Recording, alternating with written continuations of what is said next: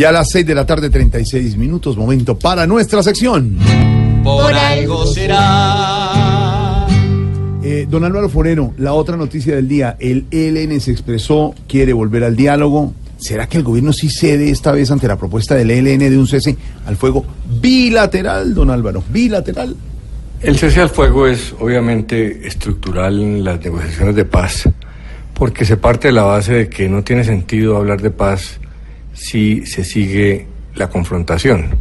Esa tesis la rompió Juan Manuel Santos cuando empezó a hacer negociaciones en medio del conflicto, sobre la base de que al gobierno no le interesaba pactar un cese al fuego bilateral, porque eso habría sido darle ventajas a la guerrilla, que el Estado debería mantener la presión militar sobre eh, las guerrillas y que debía ser la guerrilla la que declarara el cese al fuego unilateral.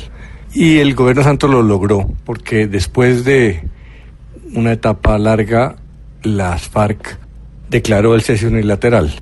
Y solamente cuando la negociación había mostrado madurez y se veía luz al final del túnel, el gobierno aceptó el cese bilateral, es decir, que ninguna de las partes podía atacar a la otra. El gobierno Duque está planteando algo distinto porque considera que el ELN debe mostrar su voluntad de paz declarando el cese unilateral. Y el ELN ha insistido desde el principio en que el, el cese debe ser bilateral. Es decir, las dos partes están yendo más allá.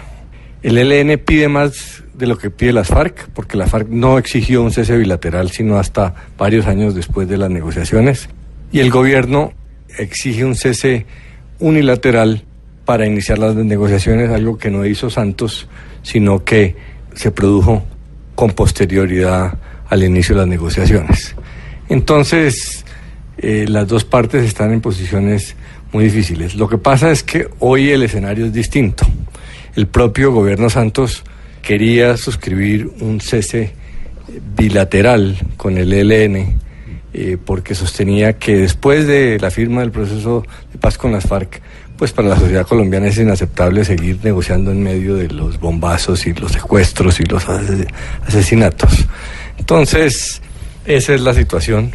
Parecería que no hay manera de llegar a un acuerdo por ahora. Y si don Alvarito lo dice, por algo será.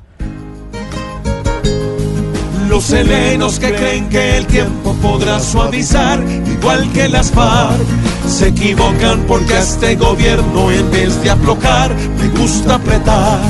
Entre más pasen días y meses se va a complicar la paz a alcanzar.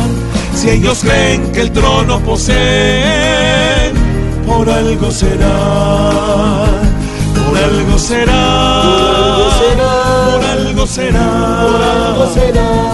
Si no hay cese y hará que les pese, por algo será. 6 de la tarde, 39 minutos, por algo será. Ojo, sala de prensa Blue, el domingo, sobre varios temas, pero en especial el de Venezuela, don Juan Ronqueto. Sí, vamos a estar en Sala Blue con este tema tan escabroso, tan eh, importante para todos nosotros. Sí, exactamente, porque Andreina Solórzano, integrante del equipo de Juan Roberto Vargas, director de Mesa Blue, estuvo en Venezuela, acaba de llegar Mesísima Blue. y nos va a contar exactamente cómo se hizo la transición del gobierno de Maduro con el mismo Mandaron Maduro. espías acá. Espías, a estar ¿no? pendientes de lo de que hacemos y no hacemos acá. Recomendado el domingo. Y eh, es Sala Prensa Blue. Sala Prensa Blue a las 6 y 40.